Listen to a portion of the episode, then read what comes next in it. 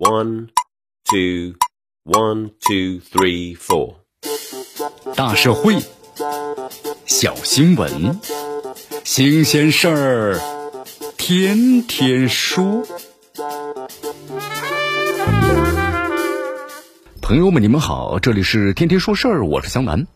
你看，从六月五号开始啊，北京就宣布，从六月六号开始呢，除了丰台全区域以及呢昌平的部分区域之外，全市其他地区的居家办公啊，调整为是正常的上班。那餐饮单位这个开放食堂的服务，快递外卖啊，都可以进入小区。一直居家上网课的中小学、幼儿园，也可以分批次呢，陆续的返回学校了。朋友圈瞬间被这消息刷了屏，这就意味着车水马龙、充满烟火气的北京呢，回来了。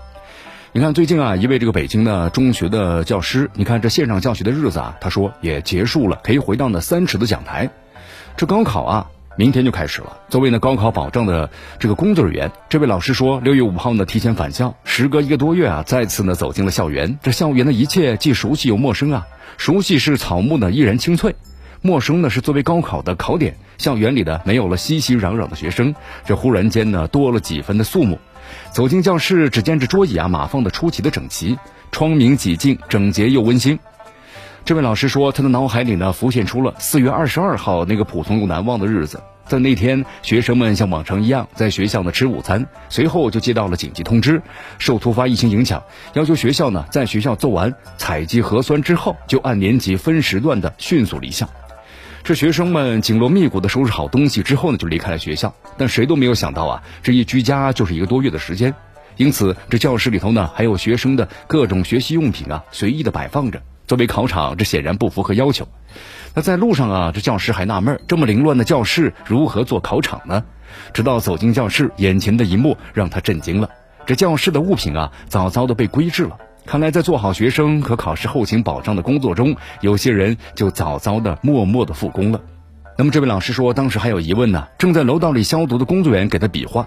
负责后勤的韩主任为每个呢作为这个考场的教室啊，已经绘制了坐标图，给每个学生的座位和物品呢进行了坐标式的记录。比如说，一杠一就是第一列第一个座位，那么就这样，一杠二、一杠三、六杠五、六杠六已经有序的排好了位置。做好记录之后，负责的老师就把每个学生的学习资料分别打包，按照年级所在的楼层呢安排闲置的教室集中管理。高考结束之后，再由负责老师按照坐标图完整的返还给学生，争取做到呢教室使用无痕迹，甚至包括班级文化宣传的学生的作品，那么到时也会跟离校时的展出是一模一样的。那么这一切就是为了等到学生返校时，一如呢离开时的温馨。这位老师说：“作为一名班主任老师，我深知呢清理学生这个桌斗里的物品繁琐和复杂，笔记的活页纸、口香糖、尺子、笔，还有书本，甚至还有呢学生上课偷偷做的小手工，把这些物品啊一个不落的归置好再还原。几十个考场教室反反复复，那么这以学生为本的坐标是无痕化的管理，可以说饱含了老师们对学生的多少的情感，让自己啊特别感动。”一年一度的高考是每一个考生人生的重要时刻，疫情下的这一场的人生大考，又注定更多了别样的一些意味。老师们在用心营造呢这份温馨，散发着爱的气息，而岁月静好，皆因有爱。这位老师说，最后他仔细的检查了考场里每个角落，又把书桌认真的擦拭了一遍，